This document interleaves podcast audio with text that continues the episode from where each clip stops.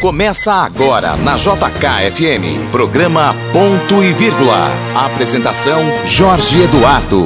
Bom dia Brasília! Está entrando no ar o meu, o seu, o nosso programa Ponto e Vírgula aqui nos 102,7 da JKFM comigo Jorge Eduardo Antunes. Hoje é domingo, 28 de abril.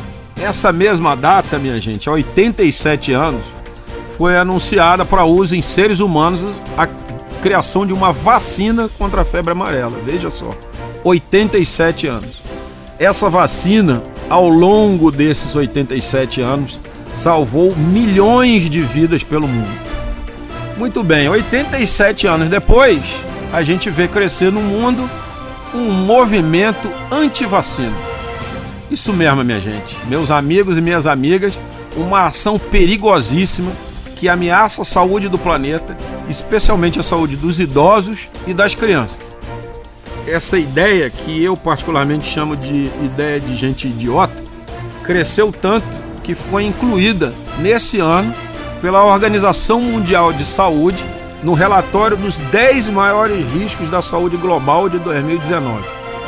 Nessa mesma lista, só para vocês terem ideia, estão vírus mortais como os do ebola, do HIV da dengue e da influenza. Sabem por quê? Porque não vacinar crianças é expor elas a doenças gravíssimas. Segundo cálculos da Organização Mundial de Saúde, a atual vacinação mundial evita de 2 a 3 milhões de mortes por ano em todo o mundo. E ela ainda não é a cobertura vacinal ideal do planeta, né? Se ela fosse ampliada e alcançasse a plenitude do planeta, mais um milhão e meio de mortes poderiam ser evitadas no planeta inteiro, no mundo inteiro. E quem fala isso não é o Jorge Eduardo, é a Organização Mundial de Saúde.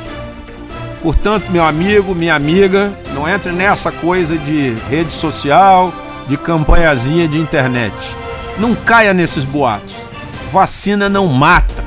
Vacina salva a vida. São raros os casos de reações mais graves. Então, meu amigo, não arrisque a vida sua, a do seu filho, a da sua filha, nem a do idoso que convive com você. A vacina previne e a ignorância mata. Na JK, ponto e vírgula. Muito bem, depois desse nosso editorial de hoje, vamos conhecer o entrevistado do programa Ponto e Vírgula.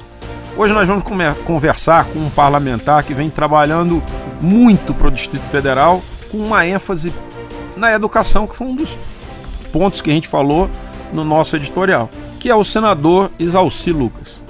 Bom dia, senador. Tudo justo e perfeito? Oh, bom dia, justo e perfeito em ambas as colunas. Mas olha, eu quero aproveitar e reforçar esse editorial seu.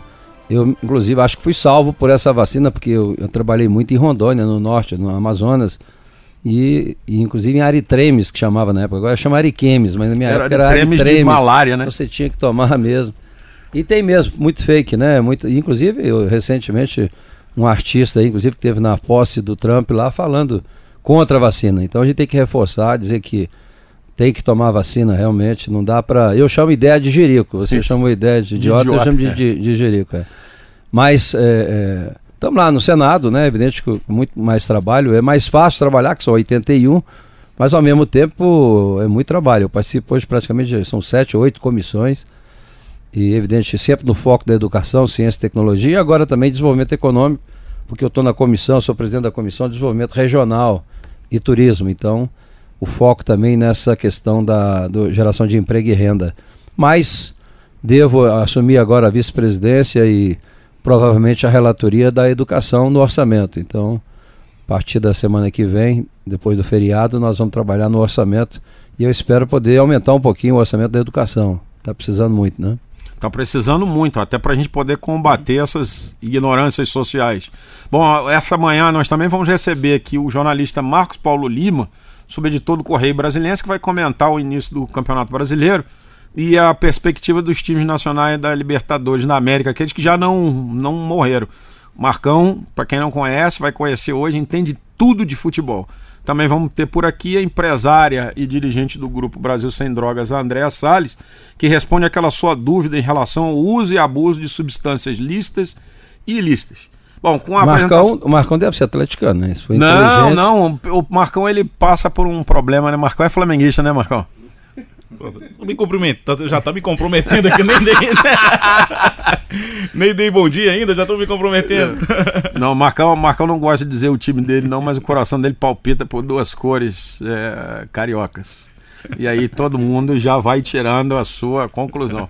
Bom, nós estamos no ar agora, tudo que você precisa saber para estar bem informado. Lembrando que se você está girando pelo Dial, você está escutando o Exalcim, outra rádio agora também, no programa do meu amigo Luciano Lima. Não estranhe, é que hoje, para ter uma figura como o Exalci, a gente resolveu gravar o programa com ele, mas esse programa é a chamada gra programa gravado ao vivo, ou seja, a gente senta em uma hora, toca o barco sem edição, como se a gente tivesse ao vivo para você nessa manhã de domingo. Para você é domingo, para a gente não é domingo, mas a gente vai tocar os assuntos do Domingão. Então tá no ar e um bom dia para Taguatinga, Águas Claras, Recanto das Emas, Gama, Guará, Santa Maria e Sobradinho. Senador, antes da gente começar o, sobre sua atuação, a gente tem que lembrar que na campanha o senhor foi um azarão, né? O senhor uhum. começou lá mais lá atrás, teve a concorrência de gente do porte do Cristóvão, que era senador já há trocentos anos, inclusive está na hora de aposentar mesmo, e a do Chico Leite, que era um nome bastante interessante. Bateu os dois e levou o mandato é, com sobras. Que, qual o ponto que você acha que você começou a vencer aquela eleição no ano passado? Bem, eu percebi logo no início da campanha um crescimento, né? E, e realmente nos últimos 15 dias a gente cresceu muito. Eu, eu estava muito na rua, né? Como eu fui pré-candidato ao governo, eu passei durante muito tempo discutindo em cada cidade ah, os problemas da cidade, né? As contribuições para construir um projeto de governo. E acabaram puxando meu tapete, né? E quem puxou acabou ficando fora. Mas de qualquer forma, é... não era exatamente uh, o cargo né, que eu estava pleiteando, porque eu, eu queria, queria ir para o governo, governo. E acho que a gente precisa realmente ainda, acho que ainda vou ter oportunidade de governar essa cidade, que está precisando, nós não podemos errar mais. Eu tenho ajudado muito o governo atual, mas eu, eu fico preocupado. Não dá para errar. Foi oito anos aí né, de, de decadência, de, de perdemos muitos, muitos postos de trabalho, né, muitas empresas foram embora as pessoas não perceberam a importância do desenvolvimento econômico. Nós crescemos muito, né? nós estamos com mais de 3 milhões de habitantes aqui, mais 2,5 do entorno, são mais de 5 milhões de habitantes. Então não dá para brincar com isso, né? não dá para treinar, né? para fazer experiências. Tem que ter, tem, já tem que ter experiência um pouco, conhecer um pouco a política, né? Não dá para jogar tudo na, área, na base da, da justiça e do, do judiciário, né? Nós temos que ter jogo de cintura porque nós tivemos duas derrotas grandes aí que a gente precisa reverter, que é a questão do Tribunal de Contas, que deu um, uma derrota para nós de 10 bilhões, tem que devolver, mais 700 milhões por ano nós vamos perder se a gente não, não observar bem aí a questão política. O governador quer ir para a justiça de qualquer jeito, mas eu acho que o caminho é a política. E da mesma forma, a questão aí, não é da, da região metropolitana, que também foi um desastre para nós. Espero que a gente consiga reverter agora com a RIDE Acho que a semana que vem é, o governo federal vai entrar no jogo e vai proporcionar para a gente um decreto regulamentando a RIDE e eu já tinha conversado com Paulo Guedes né, com relação à questão de colocar recurso. Não adianta a RIDE, não adianta a região metropolitana sem recurso. Então tem o Fundo Social, que tem um, uma perspectiva de arrecadação agora em torno de 100 bilhões, e eu tenho certeza que aprovando a reforma da Previdência, nós vamos ser contemplados com recurso do Fundo Social. Então acho que o caminho é esse. Mas é, foi muito bom. Eu, e, e, olha que se tivesse mais uma semana de campanha, eu teria ficado em primeiro lugar. Não tem nenhuma dúvida disso, porque estava crescendo muito a campanha. É, pois é. A surpresa daquela campanha foi um governador absolutamente impopular conseguir emplacar um senador em primeiro lugar. É, o que a gente olha muito é que a antiga Leila do vôlei, né? Porque agora mudou de nome, né? Agora é Leila Barros, né? Eu não entendo muito isso, política que muda, muda de nome mas muda por conveniência eleitoral. Parece que a, a eleição dela, um pouco a sua, mas mais a dela, é aquela coisa do anseio do eleitorado sobre novos nomes. E aí é. a gente tem uma preocupação, porque em geral, quando se pede novos nomes, às vezes a gente também elege nomes sem substância alguma.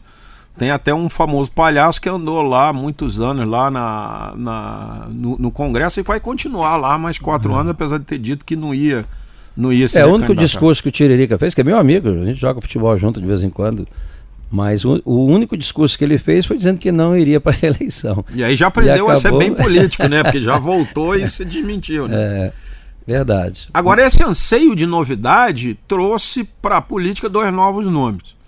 No Distrito Federal, o Ibanez Rocha, e no plano nacional, embora não seja uma novidade, porque era um deputado federal, foi seu colega na, na, na Câmara Federal durante muitos anos, mas era um nome novo no cenário nacional para um cargo de executivo que foi o presidente Jair Bolsonaro. Esses dois políticos já completaram 100 dias de mandato. E qual é a sua avaliação dos dois? Primeiro, os 100 dias do Ibanês aqui, para a gente trazer mais para a nossa realidade. Eu, eu acho o governador um pouco autossuficiente, né? Ele deveria, eu acho, compartilhar um pouco mais com a bancada para não cometer o erro que os dois anteriores fizeram, que simplesmente ignoraram a bancada, né? Então, eu espero que logo a gente possa estar reunido com todo, todos os deputados federais, senadores. né? Ele teve recentemente lá no, no Senado, pediu o apoio do presidente, sem, sem falar comigo, sem falar com a lei, sem falar com o Regoff. Eu acho muito ruim isso, né? Então, é, a gente tem que caminhar junto, até porque eu, agora mesmo nós contribuímos aí com mais de 300 milhões aí com o governo para investimentos. É evidente que parte, eu tive que atender o pedido dele e botar parte no custeio, mas são, eram 300 milhões, são 124 milhões que nós já estávamos perdendo. 28 de dezembro era o último dia conseguiu na justiça prorrogar, que são 124 milhões para o Hospital do Câncer, que nós já tínhamos colocado, a bancada colocou isso e a Caixa já está com recurso já disponível. Depois colocamos mais 160 milhões eh, entre saúde, educação e segurança para trocar toda a rede eh, de ar-condicionado e caldeiras dos hospitais, né, fazer um, a questão do, do via- do viaduto do recanto, por incrível que pareça, o recurso está lá e também ainda está faltando a licença ambiental. Eh, também eh, agora mais 160, foi para 132 com contingenciamento. Aí colocamos 80 milhões para custeio a pedido do governador e colocamos mais é, é, 30 e poucos milhões com contingenciamento para segurança e 35 milhões para saúde. Para saúde não, para educação. Então, acho assim, a bancada tem como contribuir muito mais, ainda mais agora. Eu espero poder ajudar muito na, na relatoria agora, da subrelatoria na área de educação, do, do, do- orçamento do- da União. E vamos trabalhar. Eu, eu tenho é, dedicado muito agora a um programa que nós lançamos como é, Brasília foi piloto, o Centro de Desenvolvimento Regional, que está dando muito certo. Ontem, lá em Campina Grande, foi lançado oficialmente, porque Campina Grande iniciou um pouquinho antes da gente como piloto, que é exatamente aproveitar todo o conhecimento científico que nós temos. E o Brasil tem muito conhecimento das universidades, nos institutos de pesquisa. né? Nós somos o 13º país em artigo científico e um dos últimos em patente, em geração de emprego e, e- e pesquisa aplicada. Então, o que, que nós estamos fazendo? Nós estamos juntando a educação através das universidades, o centro de pesquisa, aí vem o Ciência e Tecnologia com a CAP, CNPq, né? mais o, agora o Ministério de Desenvolvimento Regional, porque não existia, agora existe, foi a junção do Ministério da Cidade com a Infraestrutura. Então, o Ministério do Desenvolvimento Regional também está participando do nosso projeto. E ah, o GSI, exatamente lá com o general Heleno, que tem uma capacidade imensa, o próprio general Vilas Boas está participando também do GSI. Então temos o apoio e agora na minha, com a presidência agora na Comissão do Senado de Desenvolvimento Regional, a ideia é exatamente isso. Aqui em Brasília nós fizemos já as duas primeiras oficinas, que é exatamente a primeira de sensibilização, juntamos a Secretaria de Ciência e Tecnologia, a Fundação de Apoio à Pesquisa, Emater, não é? Embrapa, todos os órgãos aqui do DF, Fibra, Fecomércio, né? Para discutir quais eh, são os projetos eh, eh, vocacionados, né? Que Brasília, que, que, que há interesse, que há vocação em Brasília. E elencamos 37 projetos. Fizemos o segundo seminário, escolhemos então os 37 projetos. E o próximo passo agora é exatamente envolver o governo local. Nós temos aqui a Fundação de Amparo à Pesquisa, que é obrigada a investir 2% da receita corrente líquida em pesquisa. Isso dá mais de 250 milhões por ano. Então a gente tem que pegar essa, esse recurso e aplicar em coisa concreta. Não dá para ficar né, descobrindo ainda a cor da borboleta, porque é o sexo dos anjos, porque a gente já tem muito conhecimento nessa área. Eu acho que agora tem que ser pesquisa aplicada. Você tem que ver, aplicar esse conhecimento, ajudando os pequenos microempresários, os jovens aí que estão loucos para iniciar seu próprio negócio, né, as sta- startups. eh, e os jovens hoje não querem mais ser empregados. Então você tem que, você tem que dar condições para eles tocarem seu próprio negócio, né, na área de tecnologia, isso é importante. Então, assim, a perspectiva é muito boa. Nós queremos, nós estamos transformando esse projeto numa política nacional. Né? Semana que vem, dia 9, nós estamos reunindo com cinco ministérios, inclusive envolvendo o turismo também, para a gente ver se emplaca isso como um projeto nacional. E aí aproveitar agora a PPA, que nós estamos trabalhando no PPA, que é o plano plurianual, né? De, e também a LDO, para já colocar isso como um projeto de geração de emprego. Acho que a solução para o país e para Brasília está na geração de emprego. Acho que está demorando muito. Há, do, há, um ano e meio nós aprovamos a lei uhum. permitindo que o DF possa dar os mesmos incentivos fiscais que os outros estados dão aqui do Centro-Oeste. Mas isso não anda, né? Pois é, por incrível que pareça, tem um ano e meio e a coisa não acontece. E olha que eu vou dizer para você, se realmente tivesse assim, um programa de desenvolvimento econômico, todo mundo quer vir para Brasília. Aqui tem o melhor IDH, a melhor condição, a melhor, o melhor ambiente logístico, a, o melhor o maior número de pesquisador por, por habitante. Então, Brasília tem tudo para ser uma cidade de muito sucesso na área de empreendedora, na área de, de desenvolvimento é, é, é, econômico, né? principalmente na área do conhecimento. Aí você vê o Parque Tecnológico, está do é, mesmo tá jeito. Aí. Vai fazer agora 15 anos que nós lançamos aquele projeto. E não está exatamente do mesmo jeito. Mas é incrível como, sei lá, eu não, eu não entendo isso. Por isso que eu estou dizendo, as pessoas precisam focar mais na cidade, né? descentralizar mais, ouvir mais. Mas eu não sei o que acontece, né? As pessoas ganham eleição e acham que, sei lá. Tá, você perguntou, eu acho que nos 100 dias caminha muito pouco. Eu acho que a gente não, não andou muito, né? No local. E no nacional, senador? Nacional, graças. Já que o senhor é vice-líder é, do governo no Senado. Eu estou né? tentando ajudar de qualquer forma. Você sabe que o meu partido, o PSDB, não é partido. Eh, meu partido não quer participar do governo. Né? Ele, ele sempre defendeu e vai, inclusive, agora é, relatar a, a reforma da Previdência, o PSDB que vai relatar. Por quê? Porque o PSDB sempre devolveu, sempre teve uma pauta de reforma. Então, o PSDB defende a reforma da Previdência, a reforma tributária, a reforma, a reforma do Estado. Então, eu não tive dúvida. Quando me chamaram para ser vice, eu, na hora, eu nem perguntei para o meu partido, porque acima do partido, acima dessas coisas, está a nossa cidade, está o nosso país. Então, eu estou tentando ajudar de todas as formas. Acho que o governo tem dificuldade de, de, de relacionamento né? Ou não tem. Porque o presidente, por mais que ele tenha, sei lá, oito ou nove mandatos, não sei quantos, mas 28 anos eu acho que ele tem. Isso, foram 28 anos. 28 anos como deputado, inclusive deputado. votou, votou sempre contra as reformas, né? Uhum. Mas é, é aquele negócio, né? Quando é governo, é fácil jogar pedra, né? Eu quero Sim. ver. agora, vidraça, agora ele, a coisa é complicada. Agora ele tem de presidir uma reforma da Previdência. É. E está se envolvendo muito pouco, eu acho ainda. Nós, eh, na prática, essa reforma é uma reforma que está nascendo no, no, no, legislativo, né? Graças à interferência do presidente Rodrigo Maia. Rodrigo Maia tem conduzido muito bem isso, articulando bem. Não sei se nós vamos conseguir aprovar do jeito que, que, que seria necessário, mas qualquer aprovação já ajuda muito. O Brasil precisa fazer essa mudança porque nós estamos com, com um déficit muito alto. O ano passado foi mais de 250 bilhões de déficit da, da Previdência. Nós, esse ano a gente está pagando 400 bilhões só de juros, uhum. sem contar o serviço da dívida. Nós estamos com a dívida de 4 trilhões e meio e pagando praticamente 400 bilhões por ano. 42% do orçamento nosso, tudo que a gente arrecada é para pagar juro e serviço da dívida. Aí vem mais a, o rombo da Previdência, mais o déficit primário. O nosso déficit primário tem 139 bilhões né, e, a, e, o déficit total chega a quase 600, 550 bilhões. Então é muito, é muito dinheiro, muito dinheiro, muita dívida que vai acumulando todo ano, porque se você não, não amortiza a dívida, uhum. só paga juro, o déficit vai crescendo. E aí a gente não tem mais dinheiro para investimento nenhum. Você vê que não, não existe é, mais é, grandes Brasil, obras, não existe mais tá nada. Tá parado há vários parado anos. há muito tempo. Então, a gente tem que escolher ou você, todo mundo ir para Bolsa, Bolsa Família e todo mundo receber Bolsa Família a vida toda, ou você buscar um, um caminho de saída para isso. O, o Centro de Desenvolvimento Regional, esse projeto que nós estamos tocando, eu vejo que é a única forma de você sair do Bolsa Família, dar condições para a pessoa lá do interior, não é, do, do estado, fixá-lo no município, dar condições para ele fazer o que. Porque hoje o que, que acontece? Né? Aqui em Brasília mesmo, a capital, nós estamos agora, depois de 40 anos, distribuindo os títulos da, da área rural. Uhum. Né? Pessoas esperando há 40 anos estão recebendo agora os títulos.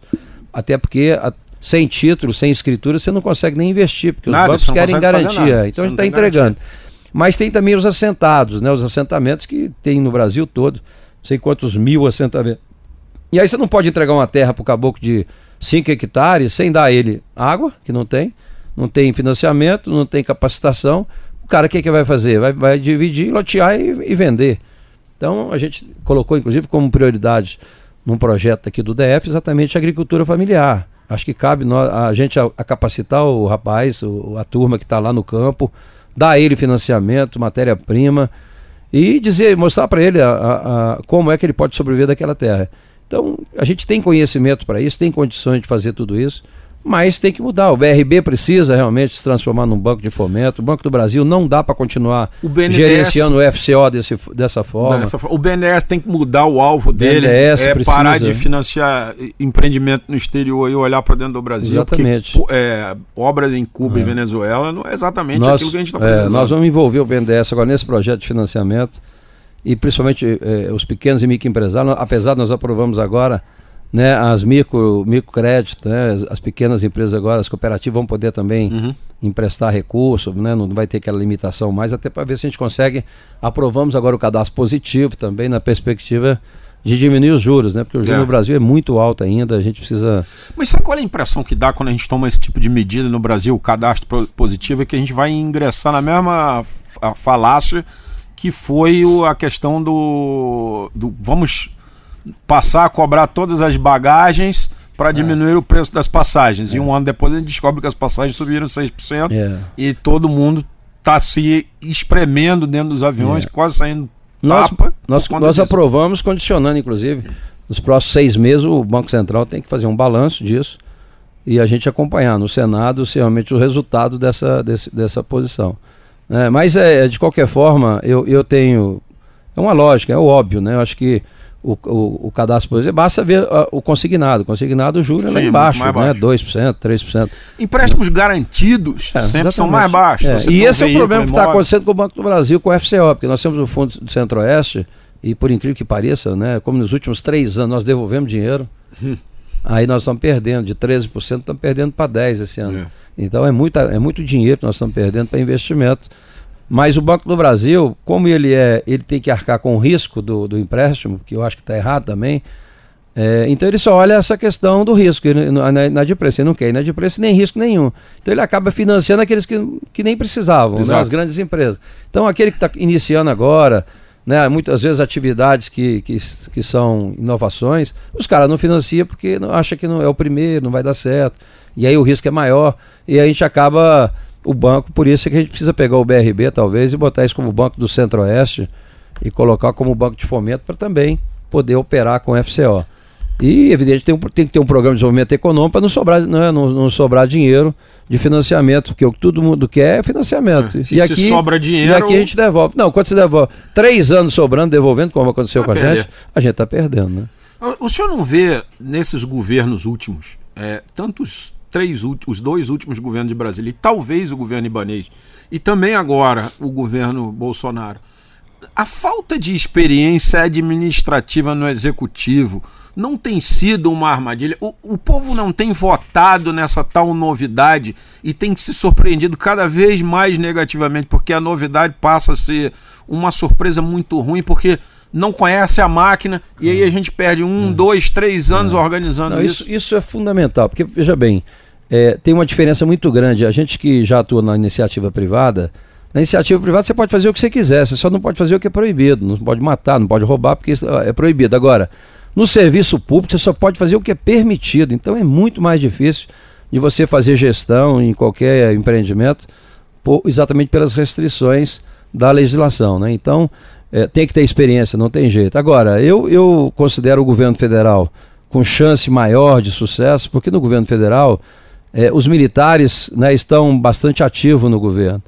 Não acho que não tem nenhum órgão hoje no governo federal que não tenha um general participando, né, ou alguém da Marinha ou da, da Aeronáutica. E eles são muito preparados. Eles, eu, eu realmente tenho uma admiração muito receptiva, até porque também já fui artilheiro também da, da, da, do Exército, né? Então, sei da seriedade deles, sei da, da responsabilidade que eles têm com o país. Então, é, e eles têm um projeto de nação, que é o mais importante, né? Porque até antes do governo Bolsonaro, o que a gente percebia é que cada ministério é um governo diferente. Cada governo, a educação não fala com a cultura, a cultura não fala com o esporte, porque são, são governos diferentes. Hoje não. Né? A perspectiva, e com a ajuda dos militares, eu vejo que está é, tá se fazendo um projeto de nação. Por isso é que eu estou empolgado com esse projeto de desenvolvimento econômico, porque levei primeiro no GSI, que são, tem a uhum. participação dos generais, gostaram muito Depois tive a reunião com o Ministério da Ciência e Tecnologia, que é muito competente. O Marcos Pontes realmente está trazendo assim muita experiência e, e ele tem uma credibilidade muito grande, tem muito projeto bom. Agora, precisa de recursos. Nós tivemos o nosso orçamento hoje da ciência e tecnologia é menor do que há 20 anos atrás, né? Então já tivemos orçamento de 10 bilhões, 11 bilhões, hoje está na faixa de 2 bilhões e 600, uma coisa ridícula, porque não se vai para frente, não tem a mínima chance do Brasil crescer e tornar um país de primeiro mundo se não investir pesado realmente na ciência e tecnologia. Porque e aí, e aí tem um, um, ruído agora, né, senador?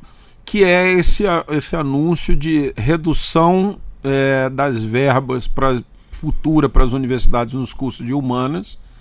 É, que muita gente está interpretando isso de uma, para mim, de uma hum. forma errada. É, há uma, uma eu, eu tive coincidentemente semana passada, depois que eu falei com Ciência e Tecnologia, com Desenvolvimento Regional e Turismo, eu tive uma conversa com, com, com, com o ministro da Educação e ele me disse tudo isso aí e de uma forma muito mais assim a, a, radical, vamos dizer assim.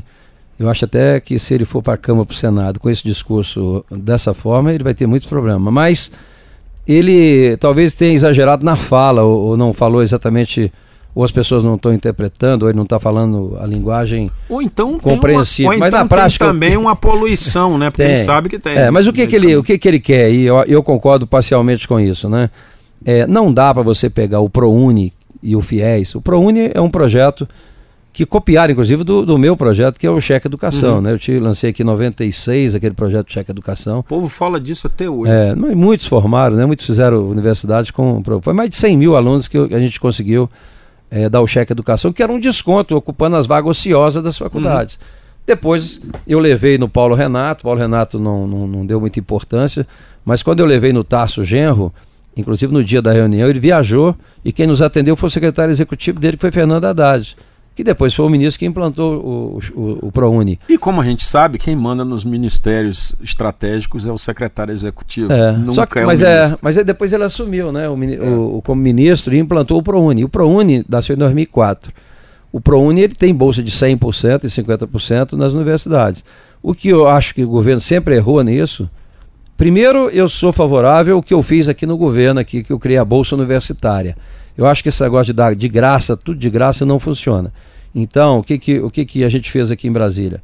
A gente dava a bolsa integral para o aluno na faculdade, na, e, e, ele dava uma contrapartida na escola pública, dando um, uma contrapartida na área de acordo com o curso dele. A gente compatibilizava a atividade é, na escola pública com o curso que ele estava fazendo. Então, quem estava fazendo teatro aqui no Dulcina, que ganhou a bolsa, fazia teatro nas escolas, no, no contraturno professor de educação física dava atividade esportiva, quem está fazendo pedagogia dava reforço escolar. Então a gente, é, a gente usou essa contrapartida muito bem. Agora, o que está acontecendo muito hoje com o ProUni e com o FIES?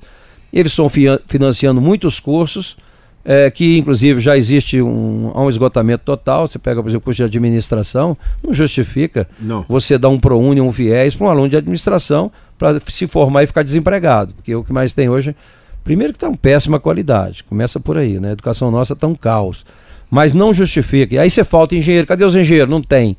Óbvio, cadê os médicos? Não, não tem. tem. Você tem que fazer exatamente isso. O, o governo, as políticas públicas é para isso, é você fazer a justiça social, é você fazer o equilíbrio das coisas, né? É então, direcionar melhor lógico, a necessidade óbvio. do é país. quis dizer. Hoje prática, o Brasil precisa mais de é, engenheiro e é, médico é. do então, que de jornalista, por é, então, exemplo. Então, o que ele falou foi isso. Porque você vai na UNB, por incrível que pareça, viu? Vai lá para você ver, na área de humanas, a, a turma, entendeu? É, todo mundo fumando maconha na sala eu de tive, aula, esculhambação geral. Eu tive o prazer de ter uma filha isso. estudando na UNB e a mais nova, que acompanhou a trajetória da mais velha, é, que não se meteu com isso, foi até roubada dentro de sala de aula, porque, segundo o pessoal lá, o papaizinho dela podia pagar um telefone novo para ela, e isso foi dito dentro de sala de aula, uhum. com a complacência total dos uhum. professores.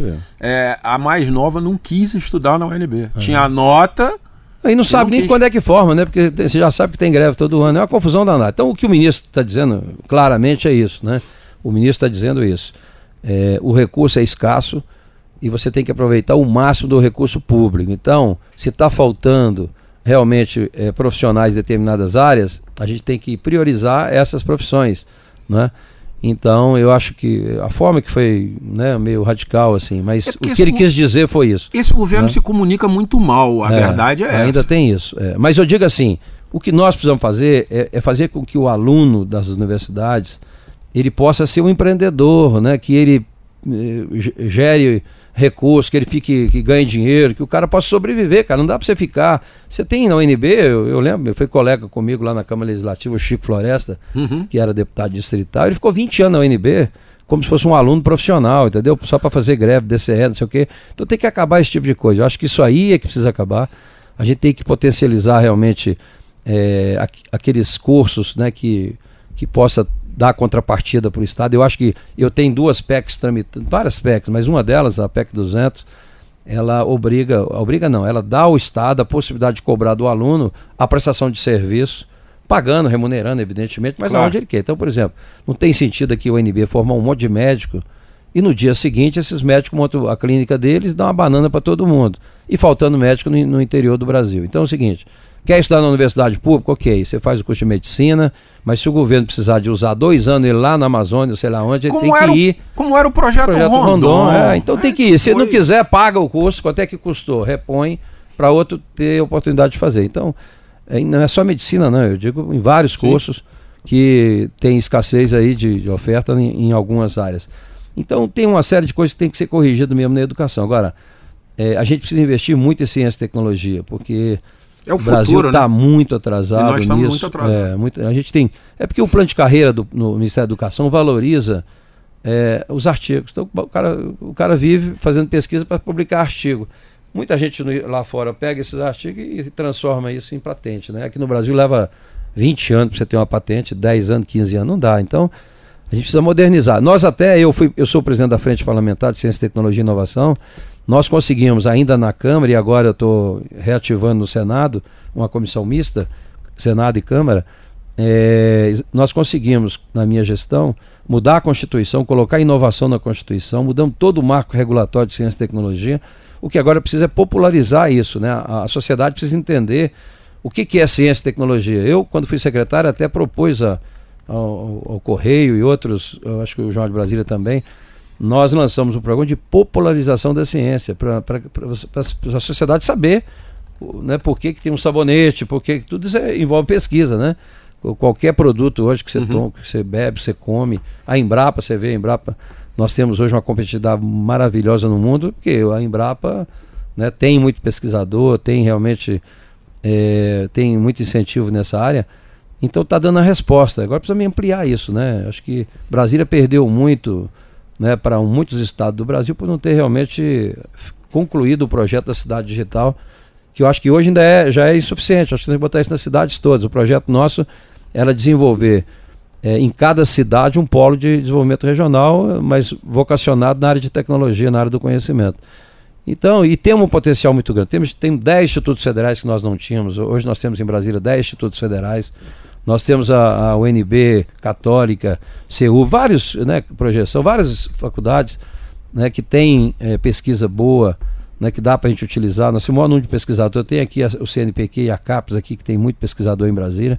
Então, a gente tem um potencial muito grande, mas não transforma isso Em realidade. Em realidade, né? No, porque você tem o mundo virtual e o mundo real. O mundo real é diferente, É. né? A gente precisa acordar um pouco e conhecer um pouco melhor o mundo real, né? Pessoal tem que, por falar em acordar, acordar agora e sintonizar a minha, a sua, nossa JKFM. Beijo no coração para os ouvintes de Ceilândia, Samambaia, Planaltina e Riacho Fundo 1 e 2.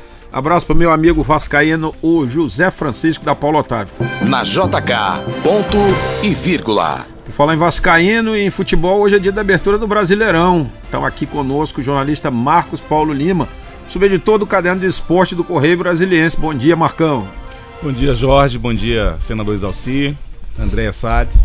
É, um- é uma honra estar participando do programa de vocês, principalmente para falar do que a gente não gosta nem um pouquinho, né, Jorge? Futebol, né? É, a gente ama futebol. Brasileiro é apaixonado por bola. E assim, o Brasileirão começou no sábado, né, com quatro jogos e hoje, quatro horas da tarde, a gente tem quatro duelos bem interessantes. O Grêmio e Santos em Porto Alegre, Ceará e CSA em Fortaleza. Esse jogo não deve acontecer na primeira divisão uns 30 anos, 50 anos. Bahia e Corinthians em Salvador e Atlético essa frescura do Atlético com TH Paranaense Vasco em Curitiba. Você acha que é um bom domingo para o time da casa? Eu acho que sim, eu acho que sim. Agora eu vou te falar uma coisa: tem um duelo aqui que eu tô curiosíssimo para acompanhar: Grêmio e Santos. Grêmio e Santos. Grêmio e Santos, para mim, é o jogo, é o jogo desse domingo. É, porque... é o que você vai ver. É, exatamente. Porque o Renato Gaúcho faz um trabalho sensacional à frente do Grêmio. Só, só falta o Campeonato Brasileiro para ele conquistar tudo, né? Uhum. À frente do, do tricolor gaúcho. E do outro lado tem o Jorge Sampaoli. São dois caras que têm proposta de posse de bola, de jogo, de um jogo bonito, um jogo para frente, um jogo ousado, acima da, da mediocridade que a gente tem visto no futebol brasileiro, inclusive de técnicos como o do Flamengo, Abel Braga, do Luiz Felipe Scolari do Palmeiras, que são técnicos, são técnicos que jogam recuados à espera de contra-ataque. Não, Renato Gaúcho e Jorge Sampaoli não, eles propõem o jogo, vão para cima e eu acho que tem tudo para ser um, um, um, baita, um baita jogo. Ceará e, Ceará, é, é, Ceará e CSA, você falou agora. Uhum. Bacana, né? Ver mais uma vez quatro é. clubes nordestinos na Série A. Para mim, a Série A do Campeonato Brasileiro deveria ter mais times. Sim. É, porque é, na Europa você ter 20 clubes, ok. É, são países Olha pequenos. o tamanho dos países, são né? países pequenos. Agora, aqui no futebol brasileiro, você limitar a primeira divisão a, a apenas 20 clubes é, é, terrível. Mas, assim, é bacana ver quatro clubes do Nordeste, Bahia, Ceará, CSA e o Fortaleza, disputando o campeonato. E uma curiosidade legal, né? Alagoas não disputava o campeonato brasileiro desde 1987, quando inventaram aquele campeonato com módulos, módulo verde, módulo uhum. amarelo, depois terminou numa confusão danada. E agora o, o, futebol alagoano com, com um clube novamente na primeira divisão, que é o, que é o CSA. É... Bahia e Corinthians, você falou também. Atlético Paranaense e Vasco. Esse é um jogo que me preocupa muito. Ah, mas preocupa todos os times cariocas, né? É. Todos os times cariocas que vão jogar na Arena da Baixada. Aquele campinho de, Aquele, é, de, é. de society lá, né? Naquela... Todos têm uma, uma goleada no currículo ali. É, por causa daquela graminha. É, tem, tem gramado, mas antes mesmo da reforma para a Copa do Mundo. Flamengo foi lá e apanhou, o Vasco foi lá e apanhou, apanhou que eu digo na bola, né? É, levou um 7x2 é, lá. O Vasco então, levou um 7x2 lá. Então ali é, é, é um terreno bem, bem complicado. E esse duelo Palmeiras e Fortaleza também bem interessante. O Rogério Ceni, que é o técnico do Fortaleza, era o terceiro goleiro do, do Luiz Felipe Scolari na Copa de 2002, na Copa do Mundo. É, o primeiro goleiro era o Marcos, depois o, o, o Dida e aí vinha o Rogério Ceni. Agora eles se enfrentando como, como, como técnicos, né? É bem bacana, bem, bem, bem interessante ver como é que o Rogério Ceni vai, vai enfrentar o atual campeão brasileiro. É porque esse é o jogo das sete, né? Que tem às sete horas tem Palmeiras e Fortaleza e Fluminense e Goiás. E Fluminense e Goiás, exatamente. O Fluminense vem de uma semana complicado. Tem um técnico também que, que pensa fora da caixinha, digamos uhum. assim, né? O Fernando Diniz tem uma proposta de, de, de, jogo também bem ousada, bem diferente. E vai ser um jogo bacana contra esse time do Goiás que volta a representar o Centro-Oeste é, no Campeonato Brasileiro. Já temos jogo a duas horas de carro, né? Exa exatamente. Antigamente estava tava difícil. Tava exatamente. Difícil. Já temos jogo bom para assistir perto. O que, que você acha de Jorge Jesus no Vasco? Eu acho um baita treinador, um baita treinador, assim, para a realidade, pra realidade do, do, do futebol português. É, acho bastante ousado da parte do Vasco. Sendo que o Atlético Mineiro agora também entrou na briga, né? É, o Atlético Mineiro está querendo. O cabra, o cabra é bom, né? É, acho que nós vamos contratar ele, né? então, é, é, eu acho que eu acho uma aposta bacana. O, o Cruzeiro, o Cruzeiro contratou um técnico português recentemente, o Paulo, Paulo Bento. Paulo Bento. Não deu certo, ele veio com uns métodos bem diferentes.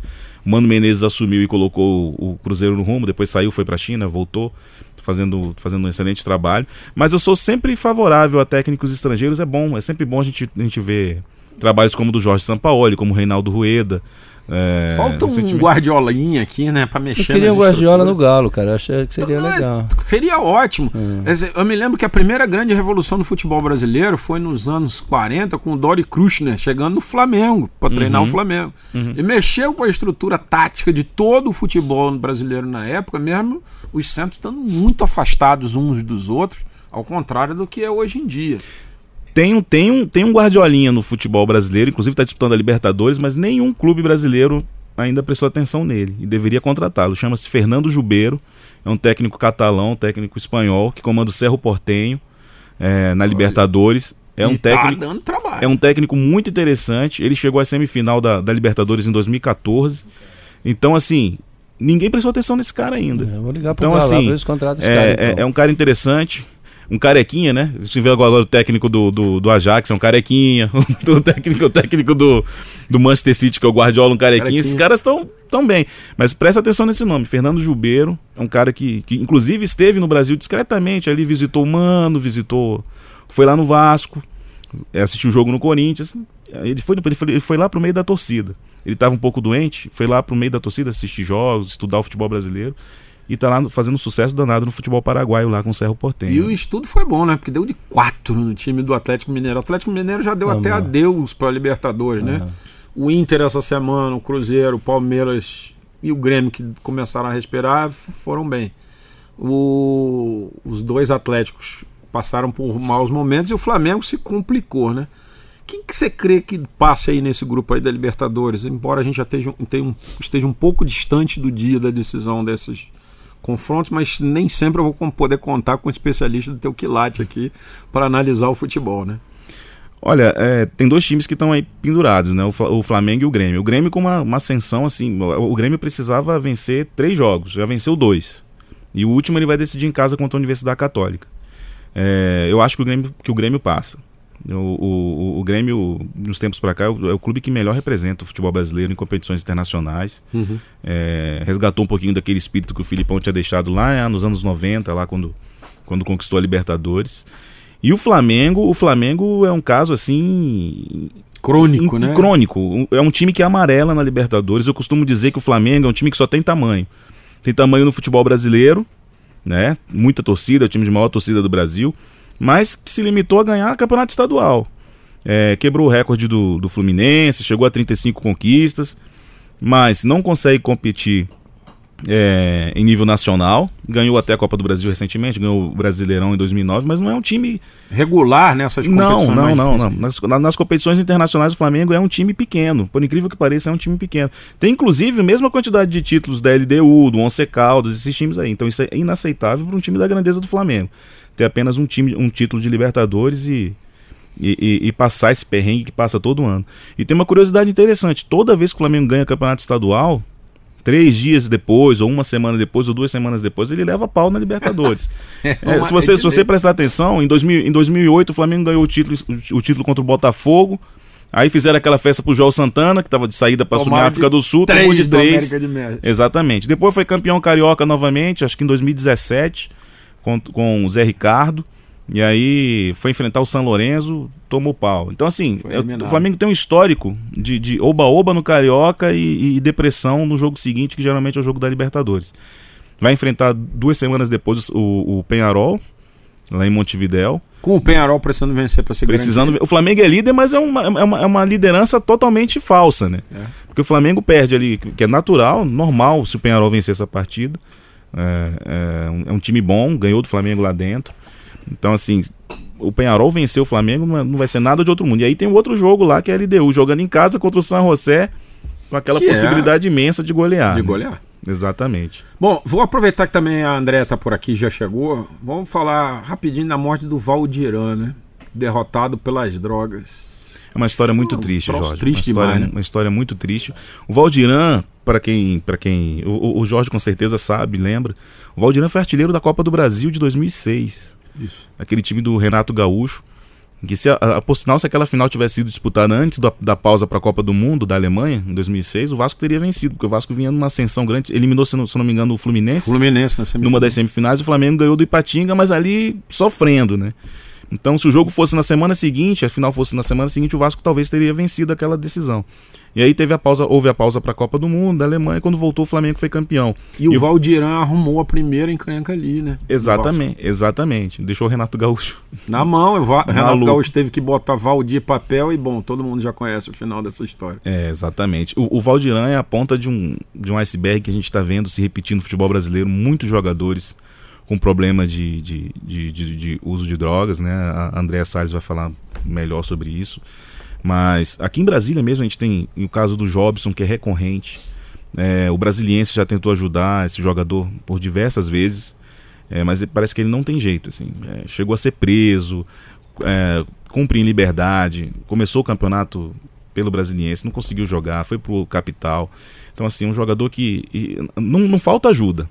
Né? Tem clubes que ajudam. A gente tem o caso do Regis, que é daqui de Brasília uhum. também, jogador do São Paulo, com esse mesmo problema. E o Valdiran, o Valdiran foi, chegou ao extremo, né? Foi morar na rua. O Valdiran, todo mundo ajudou o Valdiran. O Vasco chegou a colocar. Quando, quando o Vasco soube da situação dele, chegou a colocá-lo numa, numa, num centro de, de recuperação, de, reabilitação. de reabilitação.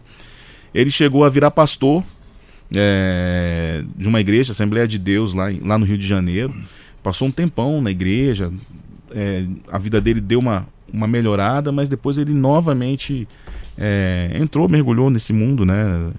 É uma situação realmente lamentável. O, o, Valdirão, eu estive no Catar recentemente.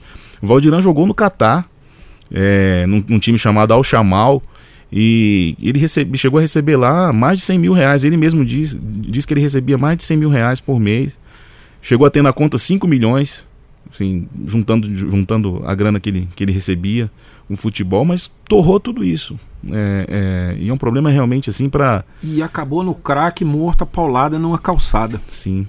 Isso é que é o trilho. Ele, ele já contou, inclusive, que, que, que, chegava a sentar no trilho, né? Uhum. Sentar ali no trilho do, dos trens ali com, os, com uns caras pra. pra sem, sem, sem, sem rumo, sem direção, sem nada, a espera mesmo de, do pior, né? E realmente é uma história muito triste que é para ser lida, para ser, pra ser estudada e, e, e, transmitida a jogadores como esse que a gente citou aqui, que passam por, por problemas assim terríveis, né? Por exemplo, um baita jogador, Adriano. O Adriano é um baita jogador. Mas a gente não sabe a vida dele. Até hoje eu não tenho notícia de que ele tem envolvimento com isso. Mas com bebida, sim. Uhum. É, então a gente não sabe. A gente vê o Adriano postando nas redes sociais, parece tudo muito bonito, a vida dele muito bonita, sempre em bons lugares, sempre bem acompanhado, sempre assistindo partida de futebol, se divertindo, viajando. Mas assim, a gente não sabe ao fundo realmente como é a vida do Adriano, que é um ah, jogador que. Um, um baita jogador. Teve o caso do Casagrande também, né? O Casagrande, é, o recuperou, né? Recuperou, mas teve, temos o Garrincha, né? Que foi um cara que com a bebida, é, bebida afundou até morrer. Sim. Sócrates. Sócrates, que bebeu até morrer. Então é, é esse tipo de coisa. Eu vou, vou chamar André aqui. André, essa morte do Valdiran podia ser evitada? Olha, Jorge, obrigado pelo, pelo espaço para falar desse assunto. É, eu discordo só um pouquinho do Marcão, que ele falou assim: não tem jeito. Né? O dependente químico ele sempre tem jeito. Né? Eu sou uma, eu sou uma, uma esperançosa, porque eu estou trabalhando com dependência química há quase 20 anos e de assistindo mais de 500 pessoas por ano.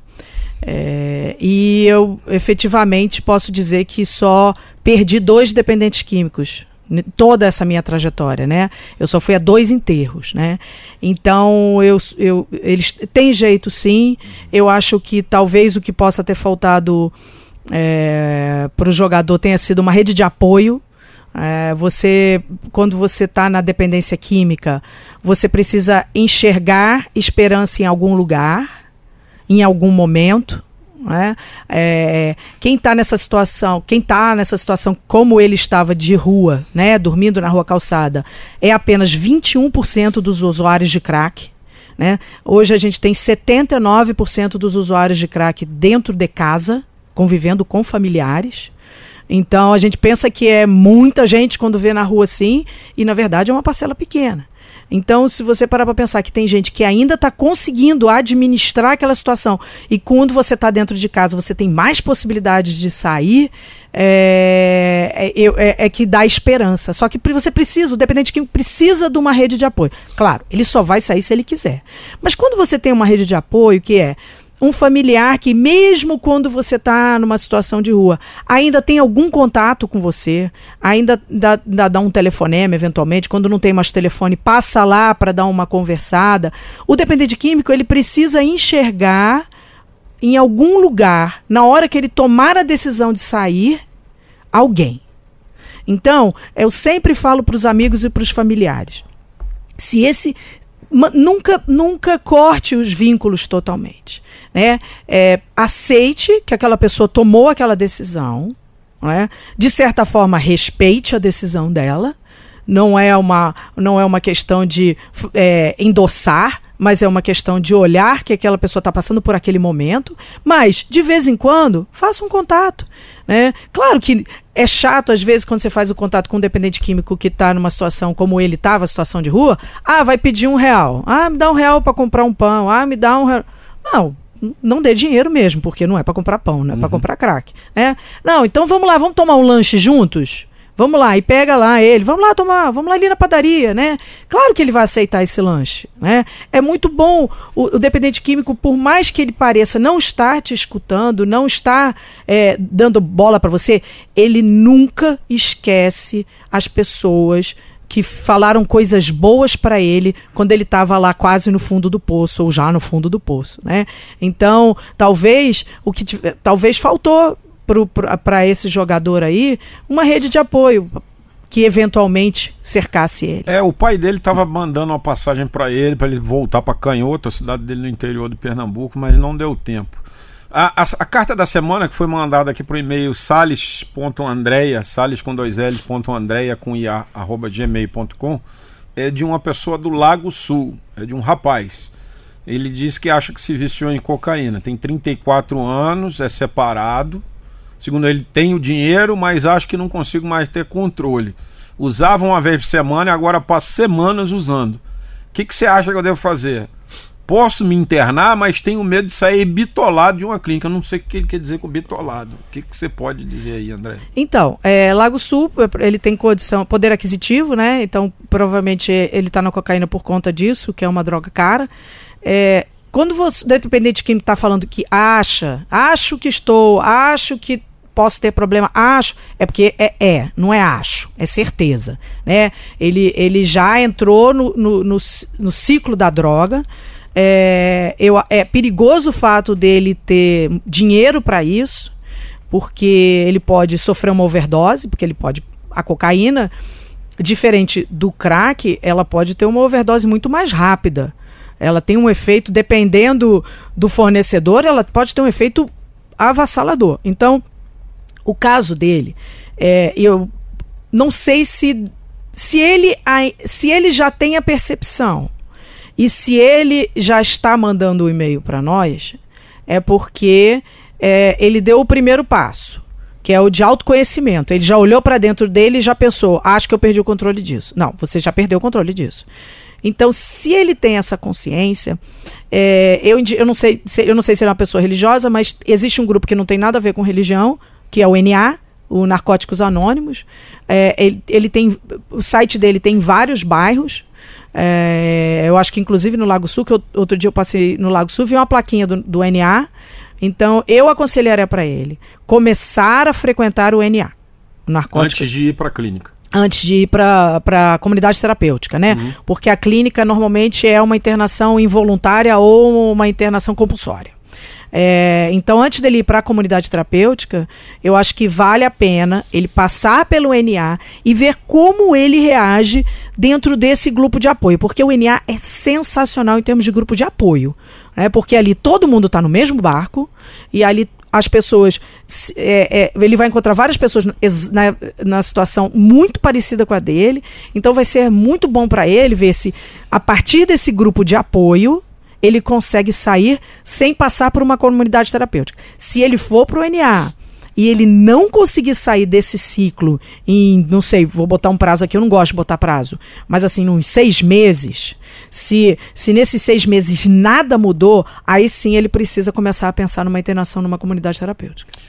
Muito bem, se você tem dúvidas sobre drogas, escreva para Andréia Salles no e-mail sales com dois L's, ponto andréia, arroba, gmail.com. Obrigado, Andréia, pela sua participação. Obrigado também ao Marcão, nosso querido Marcão, um fera. Para mim, melhor do que o PVC, o Juca Kifuri e toda aquela mesa redonda chata, insuportável da ESPN junta. O cara que mais entende de futebol no país. Obrigado, Marcão. obrigado, Jorge, obrigado.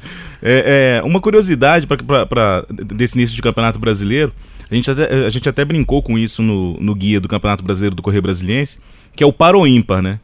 Olha só, nos últimos quatro anos, os campeões foram apenas Palmeiras e Corinthians. 2016, em 2015, Corinthians, 2016, Palmeiras, 2017, Corinthians, 2018, Palmeiras. Quem se preocupava com a tal da espanholização do futebol brasileiro, que seria uhum. Flamengo e Corinthians se alternando no poder ali, quem está se alternando é Corinthians e Palmeiras. Nos anos ímpares, Corinthians, nos anos pares, Palmeiras. É a paulistização do campeonato. Paulistização, isso é impressionante, Jorge, é impressionante é, essa, essa, esse revezamento entre esses dois clubes é, como campeões brasileiros. E foi um prazer bater um papo com vocês aqui sobre futebol. Vai voltar mais vezes, com certeza. Um abraço ao Marcão, um abraço também a quem mora no Paranoá, na Estrutural, nos Lagos Sul e Norte, no Cruzeiro, no Jardim Botânico, que nos acompanha aqui todos os domingos no programa Ponto e Vírgula na JK FM 102,7. Senador, eu sei que é um defensor da educação. A educação e o esporte são portas que a gente pode abrir para que as pessoas não entrem nessa roubada que é drogas, né? Com certeza, educação, cultura e esporte está intrinsecamente ligado, né? Você não faz uma educação de qualidade sem ter esporte. Até, inclusive, com relação à obesidade, né? Nós estamos com um problema sério de questão de alimentação. Obesidade infantil, Infantil já, é. Então a gente precisa praticar esporte, né? Eu, eu não entendo como é que as escolas pararam com isso, porque na minha época tinha futebol, tinha tudo. Intercolegial, coisa, tinha tudo. tudo. A gente fazia é. esporte 24 horas por dia. Né? Quase. Hoje, hoje, incrível, porque parece, não, parece que não, não dão muito valor a isso. E cultura também, eu cantava, na, na fazia poesia, né, escrevia, falava. Hoje em dia, se o menino fizer poesia, nada, parece cara. que ele está cometendo é, pecado mortal. Né? Exatamente, né? é discriminado. Né? Por falar em poesia, o senhor viu a entrevista poética do ex-presidente Luiz Inácio Lula da Silva a dois jornalistas da Folha de São Paulo e do El País? O que, que o senhor achou ali? O presidente cara, Bolsonaro eu, eu foi ia comprar citado, um né? óleo de peroba e mandar de presente, mas Cara. O é presidente Bolsonaro, que foi citado nesse sábado, disse que é melhor ser dirigido por um bando de doido, como eu, o Lula disse, do que por um bando de cachaceiro. Já que a gente está falando do assunto dependência química aqui, a gente traz esse, esse ponto a baile. Mas é. não é muita. O senhor falou de óleo de peroba, é muita cara de pau, não é? Não? É, eu, eu tive uma experiência muito grande no Congresso. Eu fui oposição há muito tempo, né, do governo PT, então mas é, é algum problema psicológico. Acho que tem que ver com a André como é que funciona isso, porque é, eles, eles vão mentindo, eles mentem, mentem, mentem e começam a acreditar que é verdade, né? E fala com uma convicção assim incrível. Quem não conhece acredita, né? É. Mas então, dizem é... que uma mentira repetida milhares de vezes vira verdade. Pois é, acho que eles passaram por isso. Né? O Lula, inclusive, deve ser o professor nessa área. Porque realmente é incrível. Ele que não quer perder, ele prefere ficar preso a vida toda para não perder a dignidade. Né? Então, um negócio assim. O que reforça um discurso de que se o Haddad tivesse vencido as eleições, no segundo turno das eleições do ano passado, ele não seria beneficiado por indulto. O que haveria uma imensa pressão em esferas do judiciário para que todo o processo fosse tomasse um outro caminho. Ele, uhum. ele insiste. Ele não quer ser é, indultado, ele quer ser ungido, né? É. Mas é. eu acho que ele vai passar um bom tempo lá, viu? Porque agora vem ainda. O senhor não teme que essa nova decisão do, do, STJ o liberte mais cedo? Ou acha que antes vão vir os outros é, processos para manter ele lá mais um tempo? Eu acho que eles vão, eles vão julgar agora né, o Cid Atibaia, que acaba comprometendo e dificultando a saída dele. Mas tem muita gente torcendo para ele sair. Né, porque também, né, você mantendo essa posição que o Supremo tem mantido, é, daqui a pouco vai botar a tornozeleira e soltar. Mas eu acho que vem agora sítio, ainda tem outros, tem vários outros processos, né, como a questão lá da.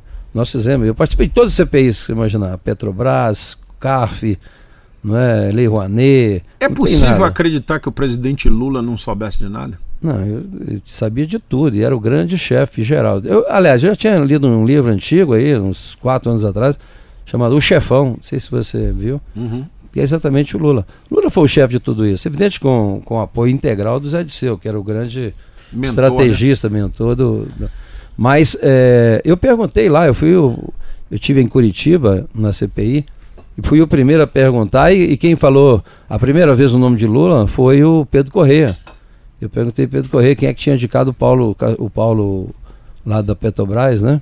Paulo Roberto Costa. Paulo Roberto Costa. E aí demorou, demorou, mas acabou falando que foi o Lula que colocou na conta do PP, mas quem indicou mesmo foi o Lula. Então, aí a partir daí a coisa foi fluindo melhor. Mas é, eu fiz um voto separado lá de 1.500 páginas, mas assim, detalhado, não tem dúvida nenhuma. Ah, evidente, existia corrupção antes? Com, com certeza existia. Mas a partir do Lula, da, do governo PT, foi uma organização criminosa. Eles montaram a quadrilha mesmo para assaltar o país e ficar um projeto de poder aí de sei quantos anos, né? 20, 50 anos. E olha, é, é, destruíram realmente o país assim. O Brasil está muito abatido e comprometido né, com a economia. botaram muito dinheiro fora, né? Só BNDES teve uma injeção na época, no, ainda da Dilma, de 500 bilhões. É. Então, realmente, é, a gente precisa fazer uma grande reforma para a gente recuperar esses anos todos perdidos, como Brasília também. Brasília sofreu oito anos aí que, se a gente errar agora esses quatro, aí realmente fica difícil de recuperar. Senador, uma última pergunta que a gente está chegando aqui no momento limite do programa. O senhor defende, o senhor é um defensor claro de uma reforma da Previdência, como o senhor já deixou, claro, é, mas reforma tributária tem que vir na sequência, acho que é, é. que está com a fichinha na mão. É. É, nossa, reforma do Estado, você não acha que tem que ter uma reforma do eu acho Estado? que já está acontecendo, né? Eu, eu mesmo agora sou presidente da comissão do, da 871, que, que faz uma reforma interna do INSS. Olha, são bilhões e bilhões que são desviados. Eu vi, nós temos, fizemos já uma audiência pública, e foi eu, inclusive, que ouvi os peritos na época da transição e levei esse projeto lá para o governo. É, de fato, é, é, o dinheiro vai pelo ralo, mas é bilhões, né? inclusive utilização de criança, de adoção, né? do, do, tráfico, né? Do, do, desses comandos de criminosos aí, é, falsificação. Pra... Tem gente com criança de 8 anos recebendo salário maternidade até hoje, recebendo atrasado, não sei quantos anos.